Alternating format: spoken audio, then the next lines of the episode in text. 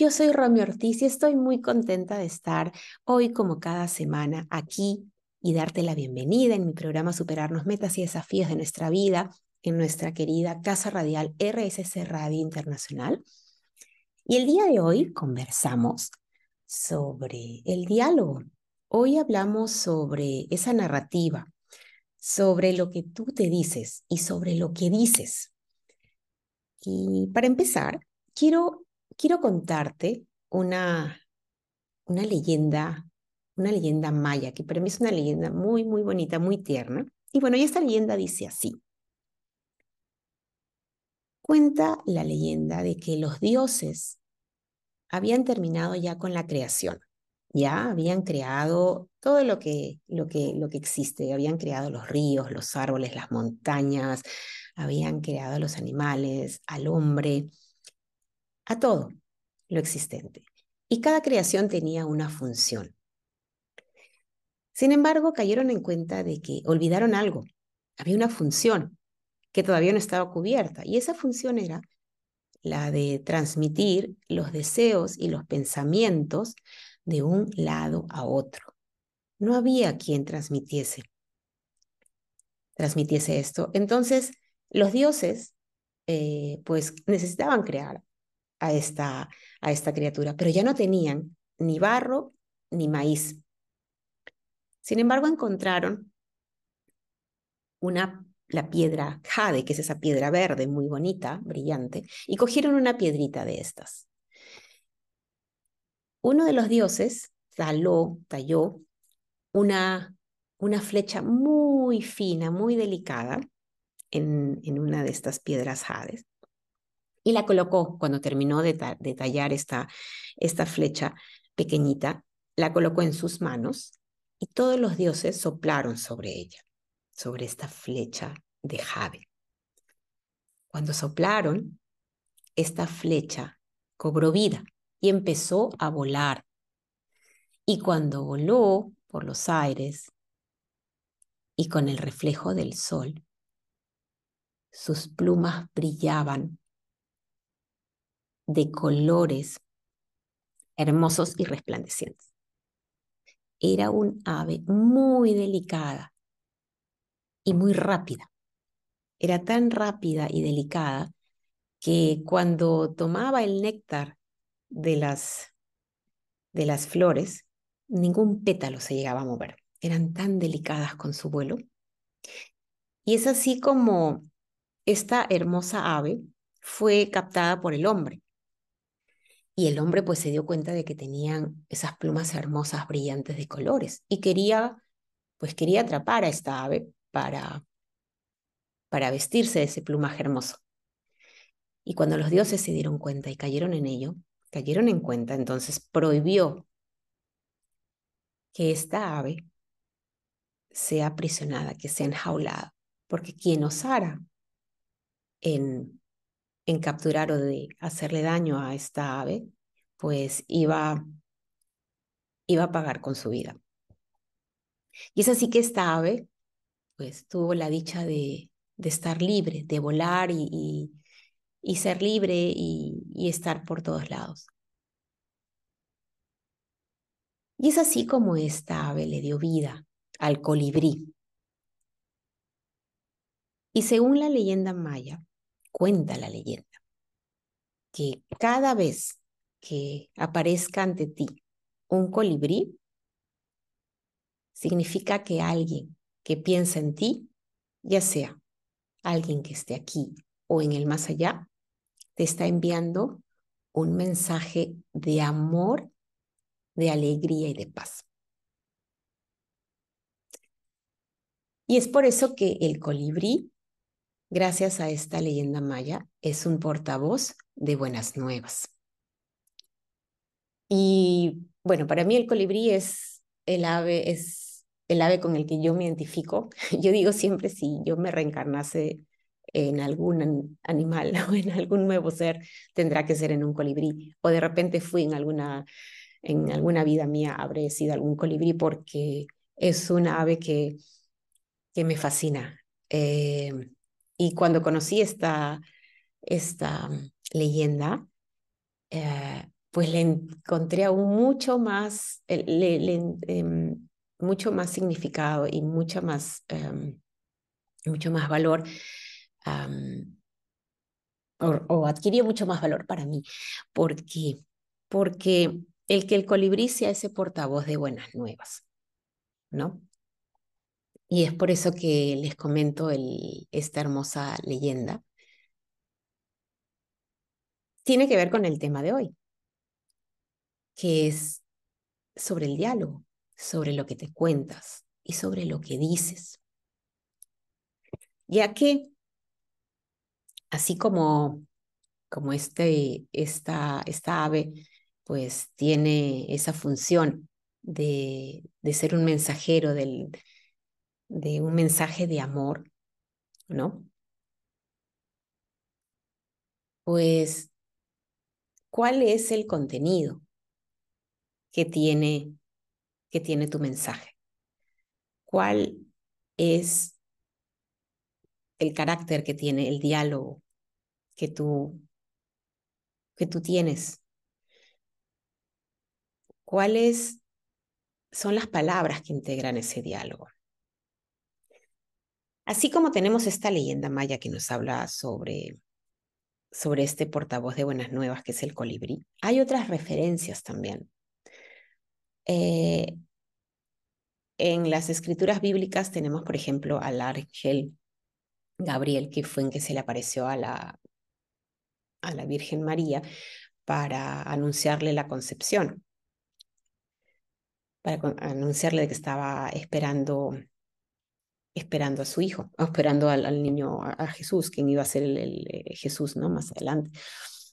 Y también hay otras, hay otras, también hay otras referencias como, bueno, en sí el nombre evangelio, la palabra evangelio significa dar buenas nuevas. Eso es lo que significa la palabra evangelio, ¿no? Entonces, eh, y también hemos escuchado muchas veces esa frase que dice que las, la palabra que salga de tu boca no volverá a ti vacía. ¿Y por qué? Las palabras tienen un impacto. Las palabras tienen un efecto, ya que las palabras son la voz de tus pensamientos. Y es por eso que me atrevo a, mencionar esta frase y decir, dime lo que piensas y te diré quién eres, ya que a través del diálogo que tú, que tú expresas, a través de la palabra que tú, que tú transmites, y esta palabra puede ser una palabra escrita, puede ser la palabra hablada o puede ser también la palabra corporal, es decir, a través de tu lenguaje corporal. Esta palabra evidencia cuáles son los pensamientos preponderantes en ti.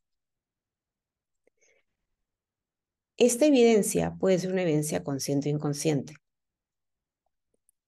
Pues muchas veces no, eh, pues tenemos miles de pensamientos al día. Entonces,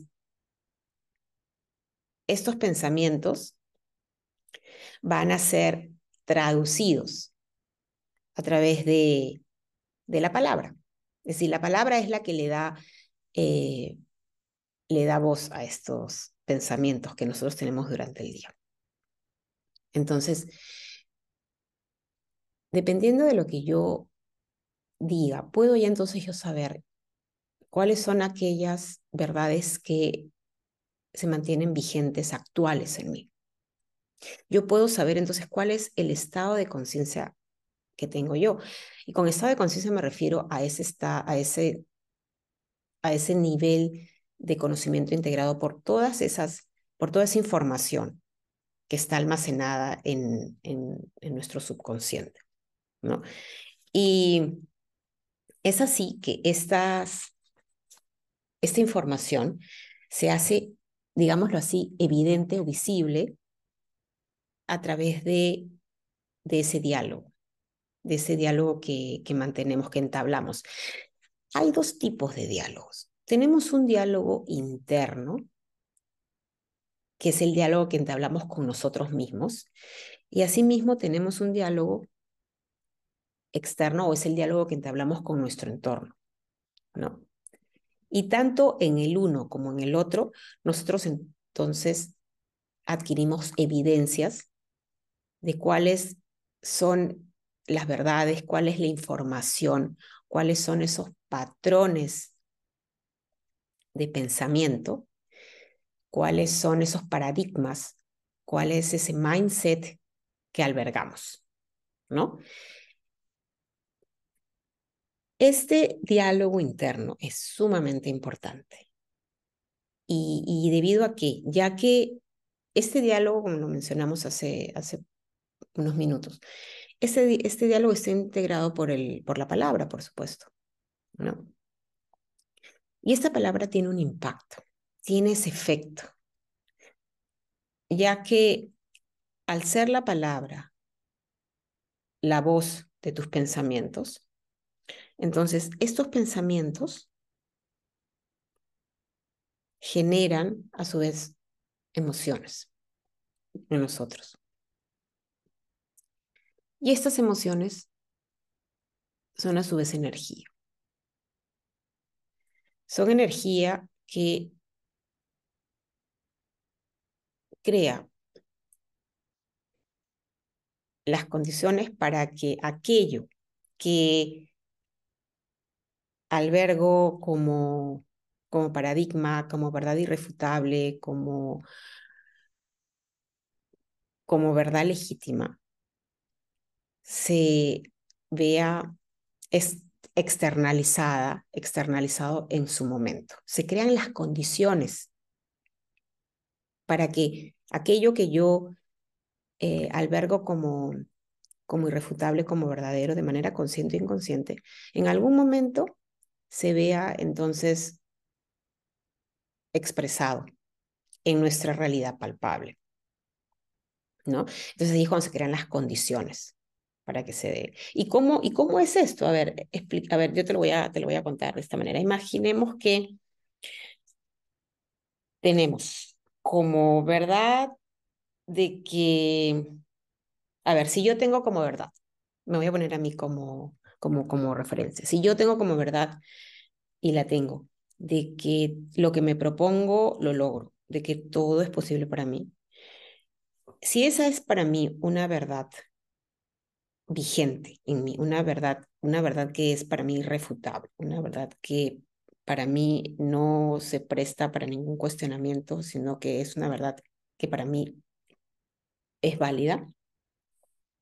Entonces, inmediatamente, cuando pues surge en mí o cuando tengo algún nuevo propósito o cuando eh, tengo un nuevo proyecto o cuando tengo alguna idea una nueva idea eh, para emprender algo, algo diferente, algo nuevo. Entonces,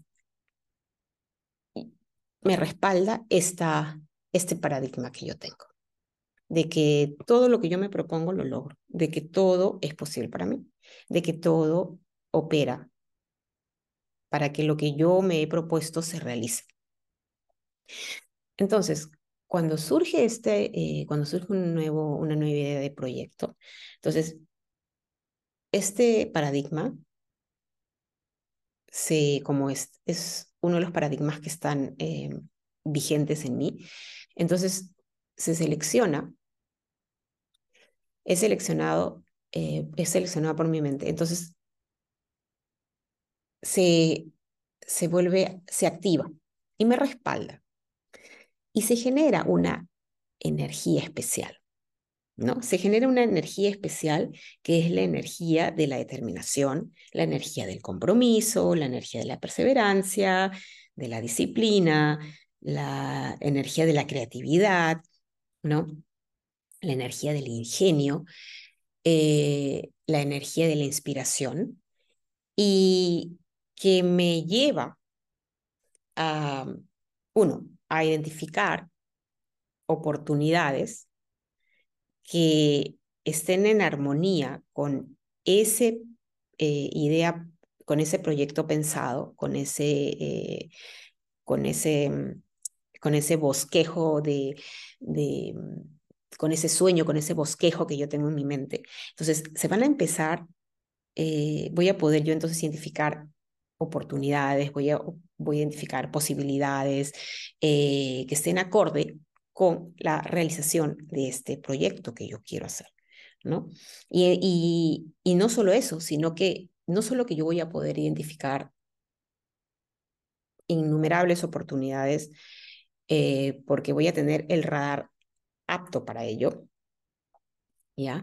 Eh, sino que adicionalmente voy a yo estar con esa determinación de que a pesar de posibles o eventuales obstáculos o retrasos, yo voy a continuar y no voy a abandonar porque estoy convencida, gracias a ese paradigma que yo tengo, de que todo lo que yo me propongo, eh, de que todo lo que yo quiera hacer se realiza y de que todos, eh, pues, todo me favorece y todo opera a mi favor.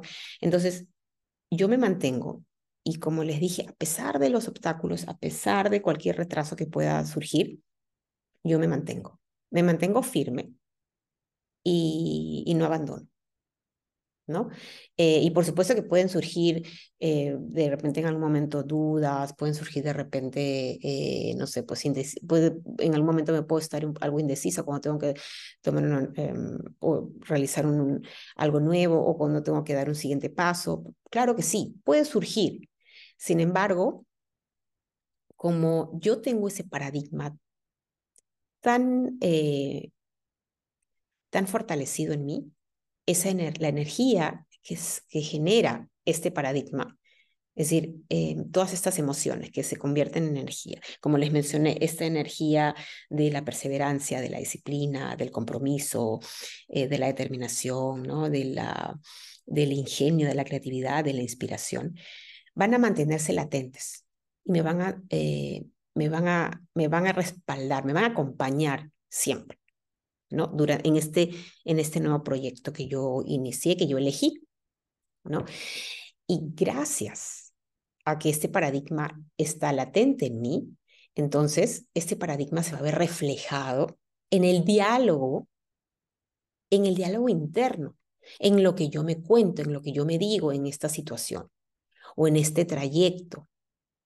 ¿A qué me refiero? De que tenemos la posibilidad cuando, bueno, en todo momento, tenemos esa voz interior. Y esta voz interior, ¿no? que es el, diálogo interno, se puede expresar como, el, como esa voz que te habla a favor o como la voz que te habla en contra. La voz que te habla a favor es esa voz del, eh, esa voz del, del yo motivador, ¿no? Del que te impulsa, del que te levanta si es que te caes, del que te, te mantiene, eh, pues, te mantiene em, perseverante, ¿no? En, en, en, en, este trayecto. Y tenemos enfrente a esta voz, a este yo em, motivador, o, este, o esta voz eh, alentadora, tienes una contraparte, que es la voz del yo saboteador, que probablemente hemos escuchado hablar de eso, ¿no? Que es ese yo que aparece, a ver, eh, nosotros conocemos esas caricaturas, ¿no? Eh, a mí se me viene a la mente así en este momento es la caricatura esta o estos dibujos animados de, de Tom en donde voy a recordar siempre que aparecía em, con, con el... Eh, sí, Tom es el gato. Eh, cuando quería ir detrás del, del ratoncito, pues aparece, aparecía un, diablito a un, al, al, lado izquierdo, me parece, y al lado derecho aparecía el, el angelito. Entonces, el angelito podría ser ese yo alentador, el, el yo o la voz del yo alentador, del yo motivador.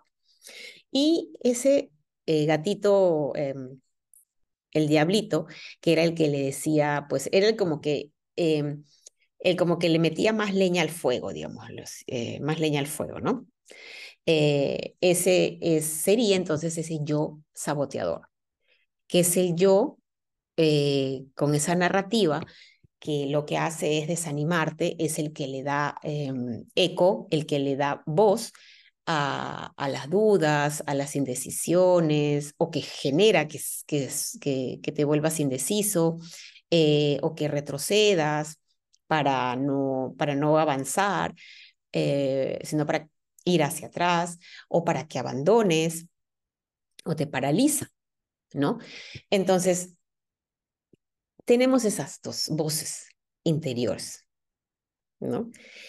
Y dependiendo de los paradigmas que nosotros tenemos, ¿no? O de ese eh, llamado, o de ese llamado eh, mindset, de ese llamado conocido mindset, ¿no? Eh, que tenemos nosotros. Eh, nosotros entonces vamos a experimentar una u otra voz, ¿no? Eh, durante el día. Porque nosotros estamos con nosotros mismos todo el tiempo. Las 24 horas del día, los 7 días de la semana, los 12 meses del año, los 365 días del año. Entonces, eh, con quien nosotros pasamos todo el tiempo somos con nosotros mismos. Y nosotros escuchamos estos pensamientos de manera consciente o inconsciente, pero están siempre presentes. Es decir, esas, esas voces son potenciales y están allí en nosotros. Y hay una de las dos que, que tiene en su momento, eh, o uno de los dos de los dos personajes tiene, como se dice, voz y voto, ¿no? Eh, probablemente no nos hemos dado cuenta o no nos hemos, no hemos caído en, esa, en, en, esa, um, hemos caído en ello, de que pues esas dos voces están allí presentes. Y depende de cada uno saber a cuál de las dos voces le damos nosotros, entonces, pues le damos el ámbito para que se exprese. Porque dependiendo de la voz que nosotros queremos que se exprese y que escuchamos, va entonces a regirse nuestro actuar también. Ya que esta voz puede ser una voz de un diálogo que te motive, de un diálogo que te fortalezca, de un diálogo que te impulse a continuar o a levantarte, o puede ser un diálogo que te, que te derrumbe. Puede ser un diálogo que te, eh, que te mantenga abajo. ¿no? Eh, y es por ello muy importante saber que solo cada uno de nosotros, tanto tú como yo, tenemos el poder para poder definir qué tipo de diálogo quiero yo eh, entablar conmigo mismo. ¿Qué es lo que yo me quiero decir? ¿Qué es lo que yo quiero escuchar? Quiero escuchar palabras que me alienten, quiero escuchar palabras que me, que me den ánimo o quiero escuchar palabras que me recriminen algo o palabras que mm, me hagan reproches o quiero eh, escuchar palabras que, que me insulten o que me, que me golpeen internamente. Entonces, esa elección la tienes tú, la tengo yo. Y, y saber elegir es, por supuesto, es una gran responsabilidad. porque hay repercusiones, porque este diálogo integrado por palabras tienen un impacto, tienen un efecto, es decir, las palabras no se las lleva el viento, las palabras no caen en saco roto, porque las palabras son como semillas, son como semillas, entonces nosotros tenemos que como el buen jardinero, tiene que saber qué semillas quiere sembrar, ¿no? Eh, y dependiendo de las semillas que tú elijas, que tú selecciones, vas a tener entonces en su momento, pues los correspondientes frutos. A ver si es que elegimos semillas de, árboles frutales, ¿no? Entonces, eh, dependiendo de lo que yo quiera tener en mi jardín, qué, eh, qué frutos voy a, qué, qué frutos quiero yo cosechar de aquí a un tiempo, pues entonces voy a seleccionar deliberadamente, intencionalmente, las semillas que yo quiero sembrar. ¿No? Em, y como les dije, el buen jardinero entonces se va a encargar, pues, de seleccionar las semillas eh, respectivas, las semillas correspondientes. O puedo, eh, pues, totalmente ser, eh, pues, totalmente arbitrario y de repente simplemente que me dé tal vez, no ser selectivo con ello. O de repente total, em, no tener en cuenta o, no caer o, no estar en ese conocimiento de que dependiendo de lo que yo seleccione, voy entonces en su momento yo tener algún resultado. Entonces de repente puedo dejar que el jardín continúe lleno de mala hierba. Y esta mala hierba sigue creciendo. Si es que no la, si es que no la extraigo de raíz y la, y la saco. Porque muchas veces solamente cortarla no es suficiente. Hay que extraerla de raíz para que no, para que no vuelva a crecer. Entonces, lo mismo es con este, eh, con, estos, con este diálogo que tenemos nosotros. Como les comenté, el diálogo es integrado por palabras y estas palabras solamente son la voz de los pensamientos que nosotros tenemos. Y es por eso que, eh, que al inicio les dije, dime lo que piensas y te diré quién eres, porque de acuerdo a eso yo puedo saber cuáles son, porque somos lo que pensamos, es verdad, es decir, ese es el estado de conciencia, lo que pensamos eh, está integrado por todas esas, eh, por toda esa información que mm, se mantiene en nuestro, en nuestro subconsciente, ¿no? Y en nuestro consciente también.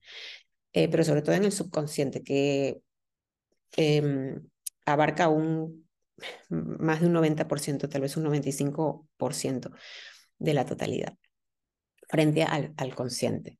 Entonces, justamente es esta información que está en el subconsciente, es la que le da contenido a nuestro diálogo, es la que le da, em, es la que le da vida a la palabra, a la palabra que nos decimos, a ese diálogo que nosotros entablamos con nosotros mismos. ¿no?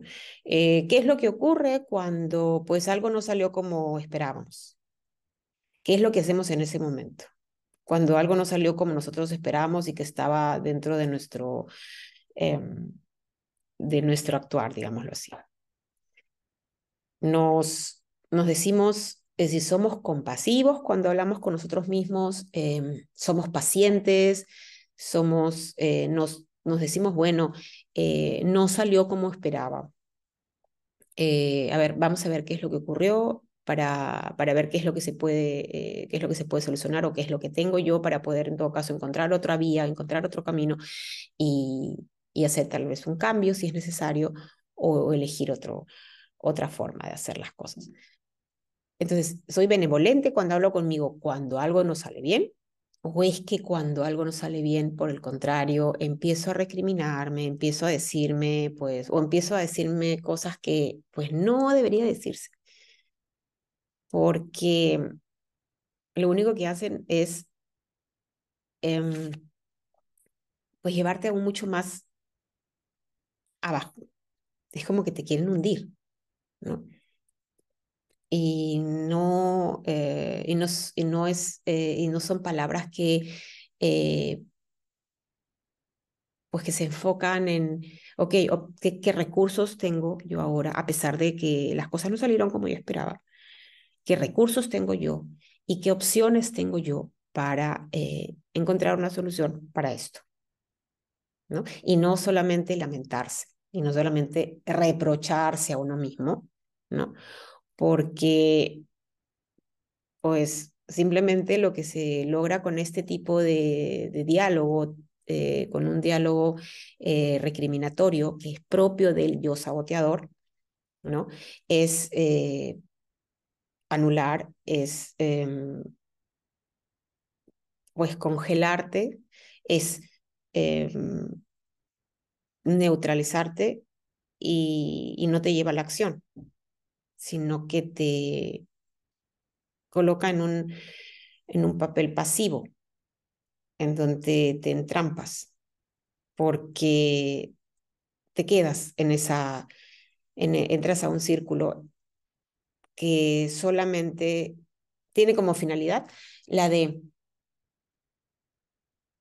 ahondar aún mucho más esa, eh, esa, es, es, esa, esa sensación de, de, de, culpabilidad o de recriminación. ¿no? Entonces, esas, esas opciones son las que, la, las que surgen y todo tiene que ver con este tipo de diálogo. Y como les comentaba, este diálogo pues es el que es el reflejo de, de, esos, um, de, ese, de, esos patrones de, de, pensamiento que tenemos, de los paradigmas que, de los paradigmas que nosotros tenemos, de, de todo aquello que nosotros damos por válido, ya sea de manera consciente o de manera o de manera o de manera inconsciente, ¿no? Y por ello es pues muy importante saber qué es lo que yo me estoy diciendo, ¿no? ¿Qué es lo que, que yo me estoy contando, ¿no? Y para poder darnos cuenta. Y como, y como mencionábamos, pues tener eh, muy en claro de que las palabras tienen ese impacto, de que las palabras tienen ese efecto. Eh, y también viéndolo desde esta perspectiva, las palabras también, las palabras que nos decimos, tienen un impacto de retroalimentación.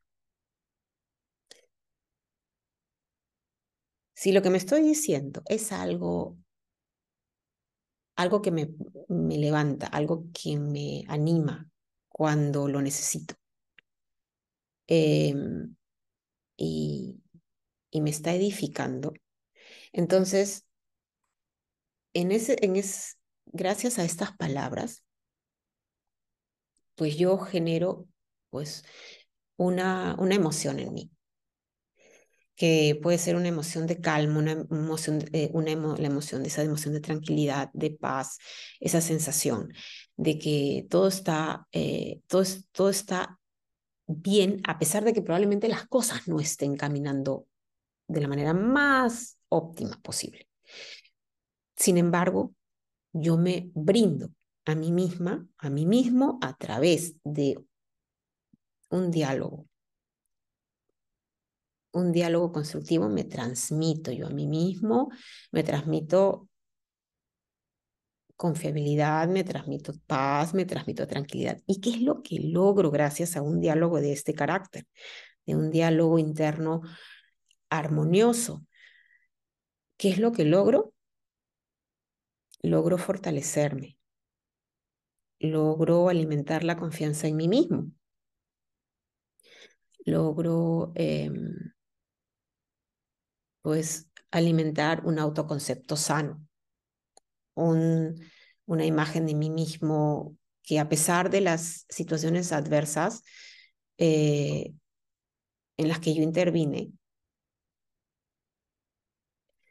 eh, de que a pesar de todo esto, pues mi imagen se mantenga, eh, no se vea, eh, no se vea dañada, no se, no se vea afectada, eh, porque yo aplico hacia mí mismo la compasión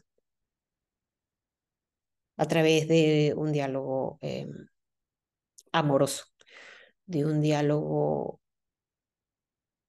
bondadoso, de un diálogo tierno. Imaginémonos que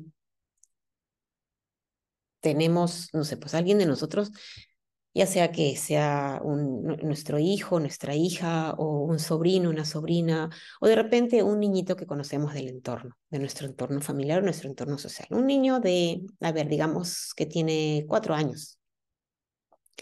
Y a este niño de pronto nos lo, eh, nos lo encontramos, eh, llegamos a la casa eh, o, estamos llegando y lo encontramos en la calle, viene de jugar el niño y llega hacia ti, corriendo, te ve a ti, feliz de verte, o mejor dicho, sí, feliz y, y, y, como que está, eh, qué bueno que lo encontré, te ve a ti, ese niño llega a ti corriendo con los... Eh, con lágrimas en los ojos, porque acaba de, pasarle algo al niño, ¿no? de repente se peleó con algún otro niño o algún otro niño de repente lo, eh, le, lo golpeó o le dijo algo que no le gustó y, y está triste este niño. Entonces este niño viene corriendo con lágrimas en los ojos hacia ti. ¿Qué es lo que haces en ese momento con ese niño? Así todo eh, angustiado, todo, todo triste, de repente hasta un niño totalmente nervioso, ¿no? Desesperado, eh, que no sabe qué hacer, pero como te ve a ti, se siente a salvo. ¿Qué haces cuando ves a ese niño de 3, 4 años? Bueno, si soy yo, lo que hago, que me ha tocado hacerlo, es tener al, coger al niño y abrazarlo. Y a través de ese abrazo, transmitirle al niño que no está solo, en primer lugar que está ahora a salvo, que el niño está ahora en buenas manos y que te tiene a ti y, y que tiene que calmarse primero. Y le transmites con ese abrazo esa seguridad. Seguridad que le da calma y se tranquiliza para que el niño te pueda contar lo que pasó, pero primero eso. Primero le das a través de ese calor corporal, ¿no? Le transmites esa, esa seguridad y de que no estás solo. Y luego empiezas a hablar con él con palabras muy tiernas. Hablas con él con una paz, con una tranquilidad, ¿no? Y, y, y a través de esas palabras calmadas, tranquilas y llenas, llenas de amor, de amor, y ternura, te das cuenta cómo el niño se va calmando. Porque no creo que se te va a ocurrir decirle, bueno, o no sé, de repente el niño hizo algo y se le cayó, o de repente fue él mismo el que ocasionó lo que pasó. No creo que vas a recriminarle al niño, pero porque lo hiciste, que eres un tonto, que esto, el otro. Eh, no creo que lo harías. Yo no, no lo he hecho cuando me ha tocado, eh, cuando he tenido esas situaciones.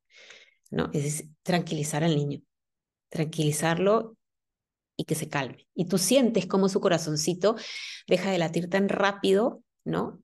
Y, esa angustia empieza a, a, bajar, a desaparecer, ¿no?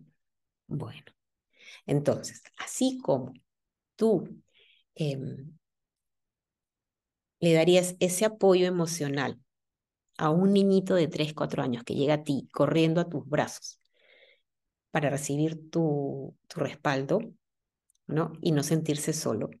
Bueno, pues es algo que también puedes hacer por ti mismo. Es algo que también hago yo conmigo. Es algo que he aprendido. Es algo que yo no sabía cómo hacer, pero he aprendido a hacerlo. Y lo hago entonces así. Lo hago de esta manera. ¿Cómo lo hago yo? A través del diálogo, a través de las palabras que me digo, cuando las situaciones están así, que a veces las situaciones están de cabeza, porque están de cabeza muchas veces. A veces las situaciones se ponen, no se, no se ponen de colores vivos, sino por el contrario. Ponen de colores oscuros. Cuando las situaciones se ponen así totalmente así, feas, desagradables, pues, y a veces uno le entra el miedo, a veces uno no sabe qué hacer, uno no sabe, dice, pero ahora, ¿qué hago? ¿Cómo me arreglo? ¿Cómo, cómo me, qué, qué puedo hacer? Bueno, y te entra entonces toda esa angustia, te entra toda esa desesperación o te entra esa intranquilidad. Ya, entonces, ¿qué hacemos en ese momento? ¿No? Entonces, imagínate que tú eres ese niño de 3, 4 años, niña, niñito que llega a ti con lágrimas en los ojos, pero te tiene a ti y tú lo tratas con todo el amor del mundo, porque es lo que haría cualquiera. Pues hazlo también contigo. Cuando las situaciones estén así, al margen de si tú interveniste o no para que la situación se ponga como se puso, al margen de si fuiste tú el que ocasionó lo que, lo que, lo que, lo que aconteció, lo que se dio, al margen de la idea, lo importante es que tú en todo momento apeles a un diálogo integrado por una palabra que contenga amor, una palabra que te lleve nuevamente a la calma cuando la situación esté totalmente adversa o se vea de esta manera o se perciba así. Es entonces cuando tú tienes que ser contigo aún mucho, mucho más cauto, mucho más amoroso que de costumbre.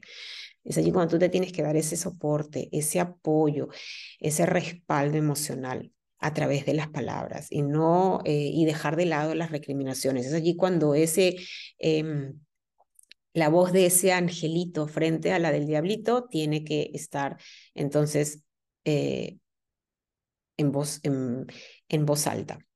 ¿ya? Tiene que, tiene que estar en, en volumen alto. Es allí cuando eh, la voz del yo alentador, del yo motivador, tiene que respaldarte, tienes que escuchar esa voz, tú tienes que darle voz a ese yo alentador.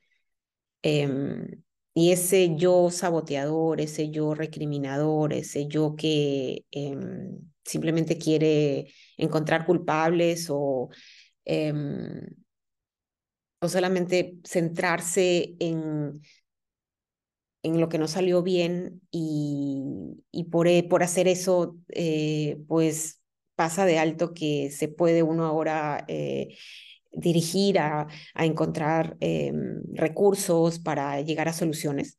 Entonces, a ese yo saboteador, pues no le demos, no le demos eh, protagonismo. Más sí a este yo alentador, a este yo motivador, a este yo eh, que te quiere respaldar en esos, en esos momentos en los que tú te das cuenta de que pues las cosas están así, al revés, ¿no? que, están, que están de cabeza. Y,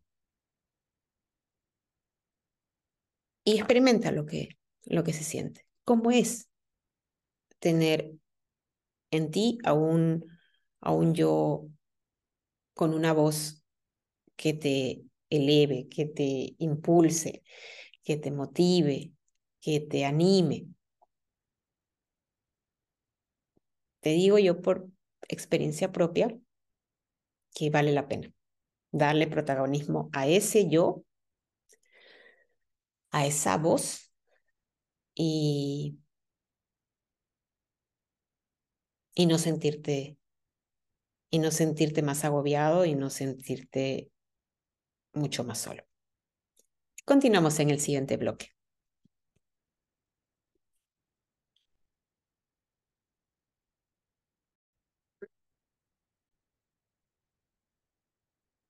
Estábamos conversando sobre el diálogo. Este diálogo que, el diálogo interno, es el diálogo que tú hablas contigo, que es un diálogo que te acompaña todo el tiempo. Te acompaña las 24 horas del día, te acompaña los 365 días del año. Entonces, ¿qué tipo de diálogo es el que tú mantienes contigo? Así como, eh, como este portavoz de Buenas Nuevas, según la leyenda maya, con relación al colibrí, esta leyenda tan bonita así como este, este hermoso, este, este hermoso colibrí eh, tiene, pues tiene la función de transmitir un mensaje de amor eh, de alguien que piensa en ti, em, pues, ¿y qué te parece si tú eliges ser ese portavoz de buenas nuevas hacia ti mismo? De ser tú ese colibrí que, que transmite ese mensaje cargado de amor y aún mucho más cuando las situaciones lo ameritan, cuando la situación sea una situación que sea una situación en la que tú te sientas tal vez totalmente acongojados, totalmente, sí, tal, totalmente de repente hasta fuera de, de, ti, en, donde sientas que la calma no está presente, en donde sientas que, que te sientas desesperado, que te sientas desorientado, angustiado. ¿Qué tal si en esos momentos eliges ser tú ese portavoz de buenas nuevas hacia ti mismo? Porque ese diálogo que tú entablas contigo, ese diálogo puede ser, si tú eliges que sea así, un diálogo que construya, un diálogo que edifique, un diálogo que te motive y no un diálogo que destruya, no un diálogo que derrumbe, un diálogo que, que te hunda. Tú eliges qué tipo de palabras tú te estás diciendo, qué tipo de narrativa te estás contando, ya que este diálogo tiene un impacto. Y tú eliges ¿Qué fruto quieres cosechar en su momento? ¿Quieres cosechar en un momento a, un, a una persona con una autoestima, eh, una autoestima fuerte, una persona con confianza en sí misma, una confianza que cree en sí, una confianza con una seguridad en sí misma inquebrantable, una persona que tenga credibilidad hacia sí misma porque se cumple lo que dice a través de ese diálogo, ese diálogo armonioso que entabla consigo mismo, un diálogo que le, da, le brinda apoyo y no un diálogo que, que le recrimina o que lo, que lo azota a través de las palabras. Es decir, ¿qué tipo de diálogo eliges tú entablar contigo? ¿Qué tipo de fruto quieres cosechar en su momento? Y así como, así como tú puedes elegir ser un portavoz de buenas nuevas hacia ti mismo, ¿no? A su vez, tú puedes también ser un portavoz de buenas nuevas también hacia los demás. Es decir, este diálogo inicialmente es el diálogo que entablamos con nosotros mismos, por supuesto, ¿no? ¿Qué es lo que nos decimos? ¿Cuál es la voz que tiene preponderancia en, unos, en nosotros? ¿No?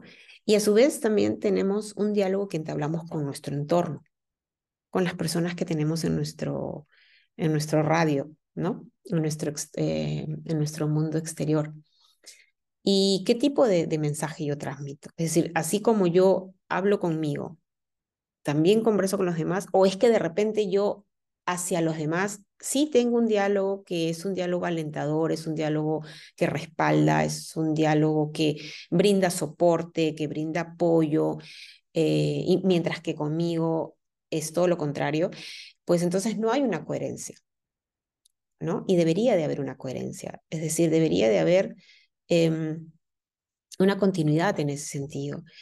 Es decir, em, pues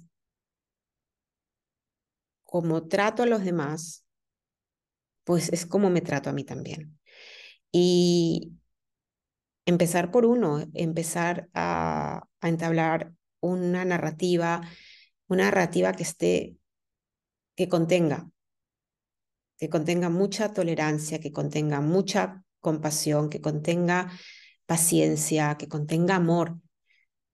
Y cuando ese diálogo hacia nosotros mismos, es un diálogo que se caracteriza por, por construir, entonces automáticamente, automáticamente vamos a estar en, vamos a ser entonces portavoces también de, de buenas nuevas hacia los demás, ¿no? Eh, hay ese dicho, ¿no? Que cuando se dice, eh, pues no seas, no seas pájaro de mal agüero. Exacto. Elige ser entonces un portavoz de buenas nuevas, así como lo es el colibrí según la leyenda maya. Em, elige, elige transmitir un mensaje, un mensaje alentador, un mensaje, un mensaje que esté integrado, que, que, que, que, que integrado por, por muchísimo, muchísima comprensión, un mensaje solidario, ¿no? Em, transmite buenas nuevas, em, sé parte de, de diálogos, de conversaciones con los demás en donde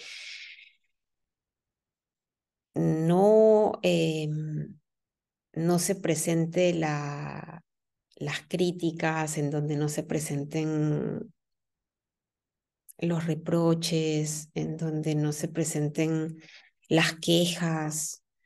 Em, por el contrario, em, si entablas conversaciones con los demás, procura, intenta cada vez más se va a ir eh, integrando en ti, eh, pues tocar temas que sean temas que, que transmitan eh, esperanza, que transmitan paz, que transmitan amor y que no transmiten, que no transmitan em, pues miedos o que transmitan em, intranquilidad o, cualquier tipo de, de, algo que no sea alentador, ¿no? Algo que, por ejemplo, em, a mí, eh, algo que yo empecé a practicar y es algo que también quería compartir con ustedes y, y, y, recomendarles. Eh, primero les, les, comento qué es lo que quiero recomendarles a ustedes y luego les cuento cómo es que lo hago yo. Eh, y que tiene que ver con este diálogo, con el integrar o el cultivar en, cada uno de nosotros un diálogo tanto interno como un diálogo externo, que sea un diálogo que esté que sea un diálogo constructivo, que sea un diálogo que edifique, que sea un diálogo que aliente, un diálogo que, que nos lleve a la acción, pero a una acción inspirada, basada en el amor. Eh, algo que contribuye a que nosotros cultivemos este tipo de diálogo es la dieta mental. Y la dieta mental tiene como finalidad generar en nosotros un filtro. Un filtro que va de la mano con un radar. A ver, ¿a qué me refiero con esta dieta mental? Es la la idea es de que empecemos a hacer, a, entrenar la selectividad y en relación a la información que nosotros obtenemos o que llega a nosotros. Es decir, empezar a ser mucho más cautos y a controlar la fuente de la información. No dar por hecho todo aquello que nosotros eh, recibimos como, como, como, como opciones, como, como inputs, como impulsos informativos. Hay que corroborar la fuente para saber si es que la fuente de la que proviene la información que llega a mí es una fuente fidedigna, es una fuente creíble, ¿no? Em, y, y, no solamente identificar la fuente, sino también que hagamos eh, efectivo un control de calidad con relación a la información que nosotros recibimos. Es decir, hay información e información. Y no solo eh, debemos, tendríamos que cuidar eh, lo, que, lo, que, lo que comemos, es decir, la alimentación, una alimentación saludable, una alimentación balanceada, ¿no? Eh, para que nuestra salud física, pues, em, esté en buen nivel, para que tengamos, eh, ¿no? Para que estemos siempre en condición, en una muy buena condición física. Asimismo, es importante también pues hacer todo lo necesario para que tengamos una salud mental. Y, y para esta salud mental, así como cuando nosotros eh, cuidamos lo que comemos, em, evitamos algunos productos que no son beneficiosos, que no son, eh, que pueden ser dañinos para nosotros, ¿no? Pues es lo mismo con nuestra mente. Es decir, nosotros tenemos que empezar a identificar qué información es útil para mí cuál es y qué tipo de información yo puedo, debería descartar. Debería de eliminar, bueno, uno, descartar si es que está por entrar y si ya ingresó en mí, a mí, bueno, entonces empezar a eliminarla, identificarla y sacarla, porque no la necesito, ya que esa información lo que hace se convierte en una basura mental, ¿no? Así como, la, como se habla de la comida chatarra, ¿no? Eh, pues podremos también hablar de la información chatarra, ya que ese tipo de información simplemente no me suma, no me ayuda, no me, eh, no construye en mí. Entonces, empezar a identificar la fuente de la información y el tipo de información que yo recibo, ¿no? Para empezar a ser selectivo. Y, así entonces empezar a em, integrar un filtro en mí. Y para saber qué es lo que sí debería ingresar a mí y qué es lo que no. Y lo que no, pues simplemente se queda fuera. ¿No? Em, ese es uno, identificar la fuente y el tipo de información que llega a mí, ¿no? Otro tipo de, em, otro tipo de, otra, em, algo que, que tiene que ver con la dieta mental, es el de, pues, integrar eh, información, información constructiva. ¿A qué me refiero?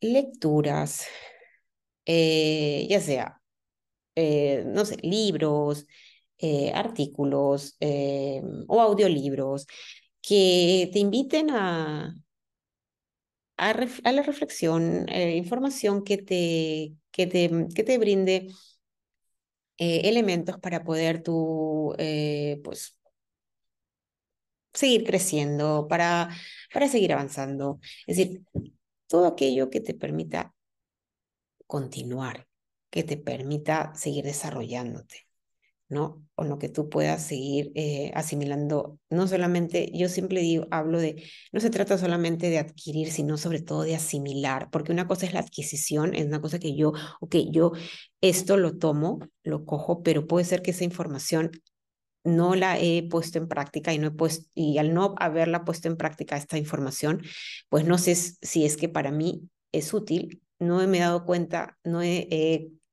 corroborado su efectividad en mí, ¿no? Entonces, y cuando ya corroboré su efectividad y ya la eh, integré en mi día a día porque sé que es útil para mí, entonces es allí cuando esa información es asimilada. Y gracias a esa información que yo asimilé, entonces es, esta información me permite adquirir nueva información que en su momento también va a seguir siendo asimilada, eh, que va a ser asimilada y así entonces continúo elevando mi nivel de, eh, de conocimiento. Es a eso a lo que yo me refiero con asimilar información. Es decir, pero para esto previamente yo tengo que acceder a información, a la información. La información está disponible. Entonces, ser muy selectivo con la información y eh, acceder a ella y corroborar, comprobar su efectividad. ¿no? Em, información que te nutra, información que te sume, información que contribuya a tu crecimiento. Entonces, ese tipo de información, ¿no? Invertir tu tiempo en este tipo de información, ¿ya?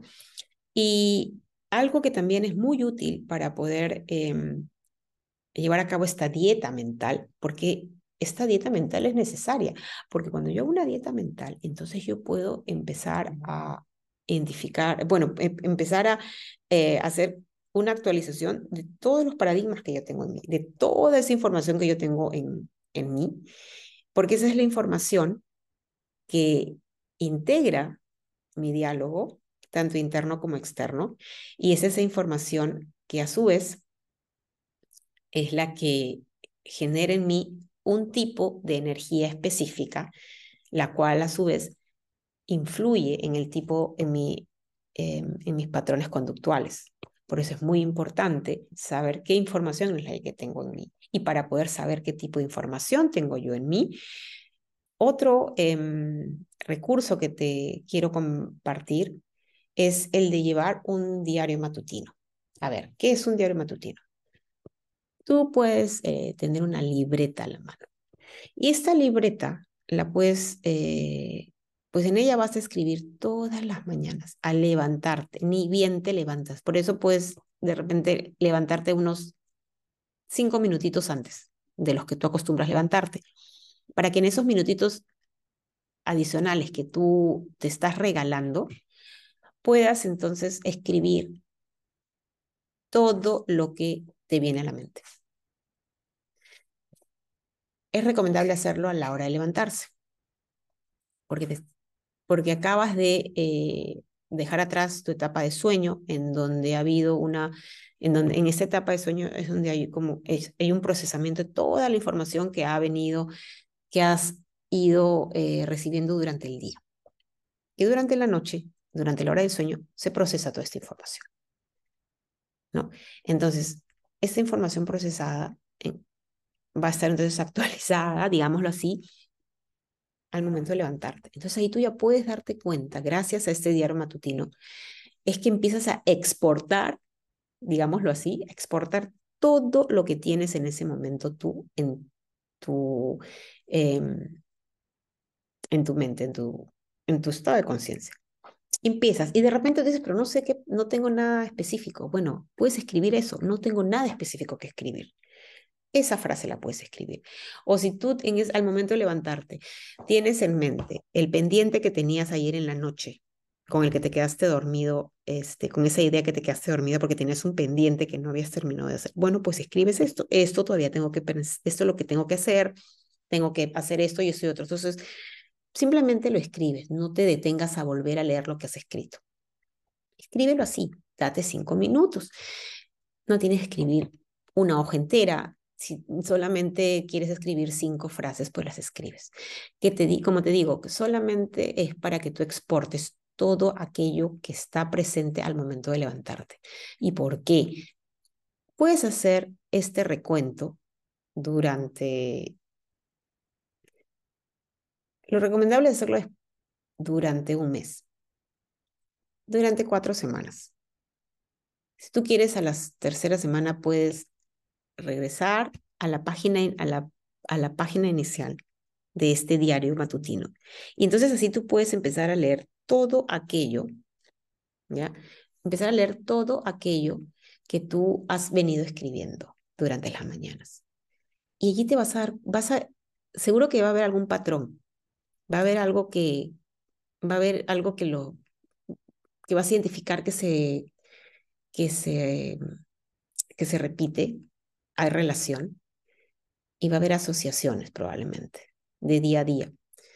Entonces también vas a poder identificar patrones de pensamiento. Y así te vas a hacer consciente, vas a caer en cuenta de lo que en de lo que tú tienes, qué es lo que te está eh, ocupando mentalmente a ti. Y es allí cuando tú puedes entonces, ok, decir qué pensamientos son los que están, em, son preponderantes en mí.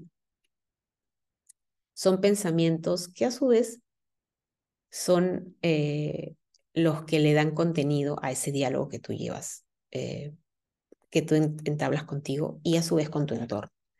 ¿no? Y si tú te das cuenta de que hay pensamientos eh, que son indicios para, para ver algún tipo de paradigma pues poco beneficioso para ti, poco favorable para ti, entonces puedes empezar a, a trabajar con estos paradigmas, ¿no? Estos paradigmas para hacerte consciente de que existen y para poder entonces eh, descartarlos, ¿no? y, entonces así ya poder desaprender algo que no te esté sumando, algo que no te esté ayudando. ¿Ok? Bueno, ah, y te iba a contar cómo es lo que yo, cómo lo hago yo. Bueno, eh, te lo cuento rápido y es así. Mira, eh, yo cuando, em, cuando empezó esto de la pandemia hace ya tres años, ¿no? Dos años y medio, tres años, yo al inicio, eh, por eso es que cuando mencionaba para poder empezar a integrar la dieta mental, identificar las fuentes y, darte cuenta si la información que llega a ti, eh, la fuente es una fuente válida y la información en sí es constructiva o no para ti. Cuando empezó lo de la pandemia, pues era eh, noticia del día, durante todo el día. eh, lo que estaba pasando en todos los países. Yo vivo en, en, Alemania y mi familia pues está en mi país, yo soy de Perú. Entonces mi familia vive en, en Perú, entonces cuando surgió esto, eh, pues yo estaba así de malabar, como malabarista entre las noticias en, que se difundían aquí en, Europa, en Alemania y en el resto de Europa, y las que se difundían en mi país. Entonces yo estaba todo el tiempo, creo que durante un mes, cuando empezó todo esto, porque era una situación nueva y pues es lógico que como uno no estaba preparado, porque es una fue una situación totalmente repentina, inesperada y que nos agarró, nos tomó a todos así, este, de sorpresa, eh, no, sabía cómo, cómo actuar ante esto. Entonces uno pensaba que era importante estar informado, pero había una sobreinformación. En el caso mío existió una sobreinformación que se convirtió ya en, en una em, sobredosis de información.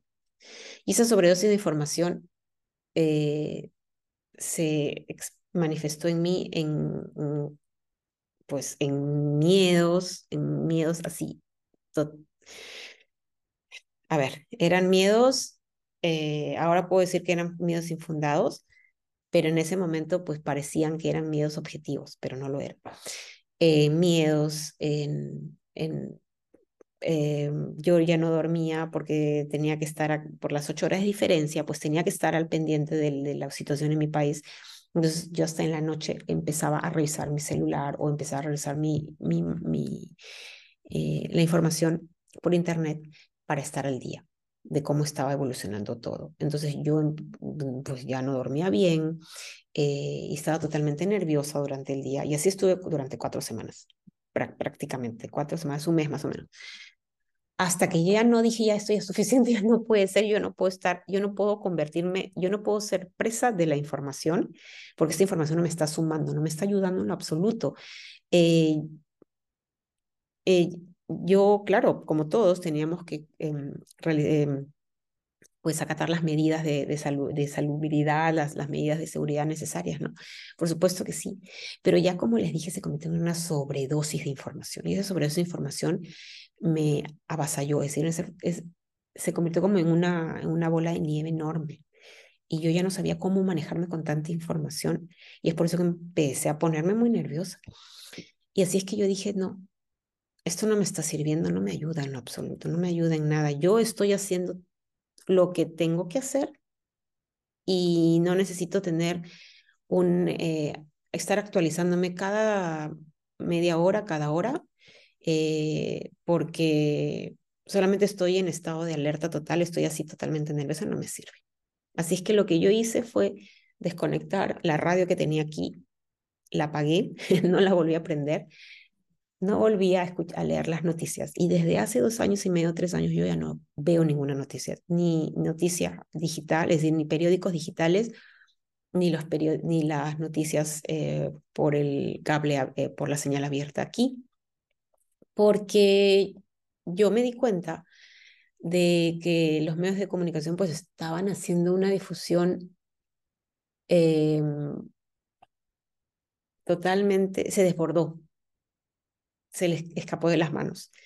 Y había muchísima información, muchísima información contradictoria.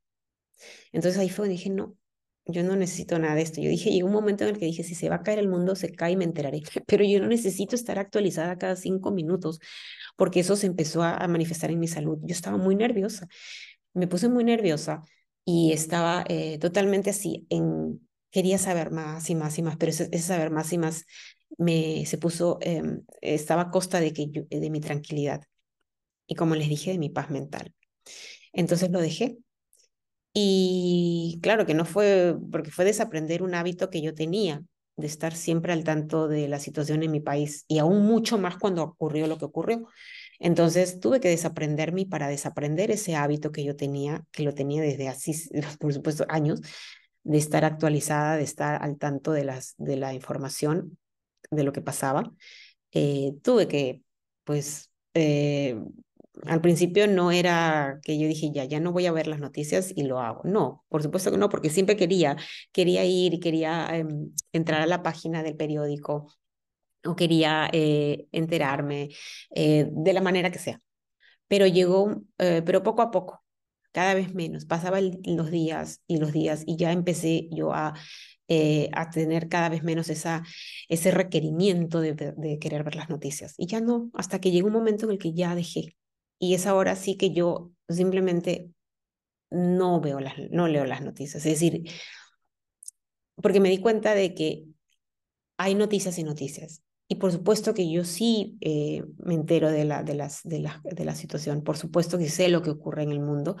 Sin embargo, em, soy selectiva con la información y voy a la fuente.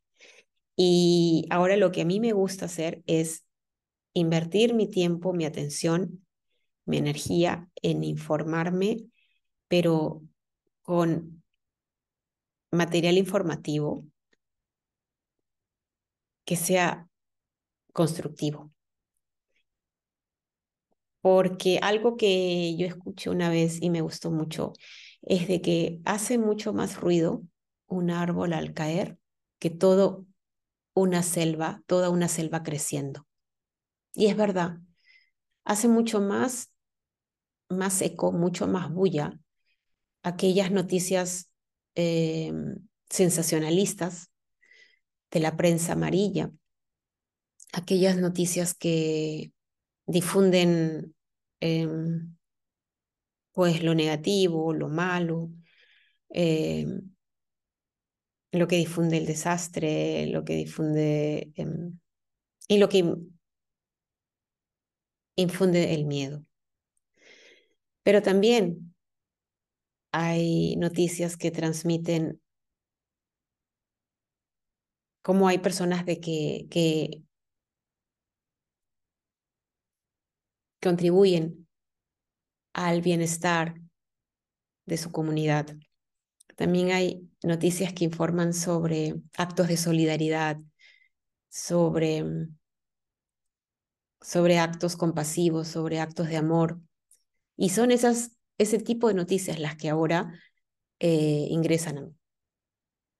Yo elijo ahora dedicarle mi tiempo y mi atención a, a informarme, a conocer sobre historias motivadoras, sobre historias que, que alimenten en mí la, la convicción de que, de que hay personas con un corazón enorme, con un corazón lleno de amor, de que hay personas que activamente aportan y hacen algo y mucho porque este mundo sea un mundo un mundo un mundo feliz. Ese es el tipo de información que yo ahora elijo em, que llegue a mí y yo la, la encuentro porque la elijo.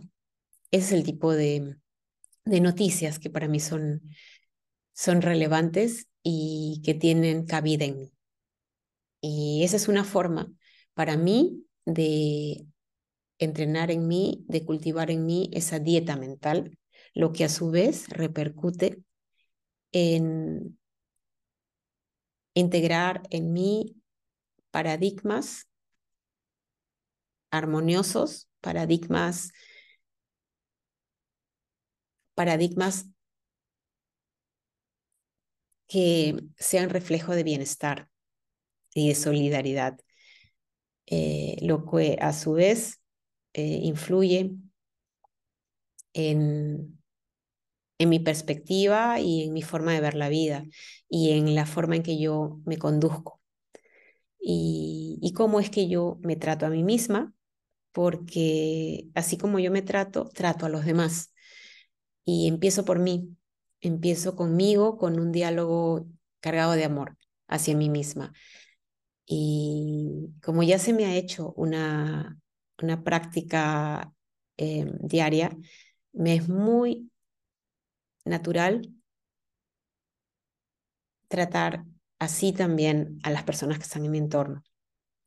Y no solo a las personas que están en mi entorno, a todos los seres que están en mi entorno, incluyendo a, los seres que tanto amo, que son los animalitos. Em, es por eso que esa es mi recomendación. Practiquen la dieta mental con esos puntos que les recomendé, el de identificar la fuente y, también el tipo de información, el de puedes integrar lecturas em, que, que los nutran, que contribuyan a su desarrollo, llevar un diario, matutino y encontrar información que evidencie de que, de que nuestro mundo es un mundo en el que hay personas que son solidarias, que personas que contribuyen a la prosperidad y al bienestar de los demás, de información que, que sea esperanzadora.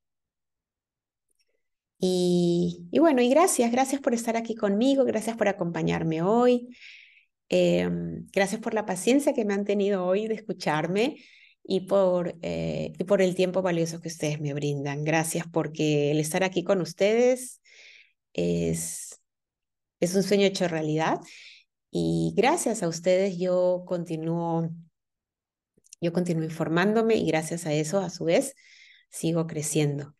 Eh, y, gracias a la interacción con ustedes. Les deseo un día muy bonito, les deseo un día muy feliz. Yo soy Romeo Ortiz, aquí en nuestra casa radial, RSC Radio Internacional. Escucha cosas buenas.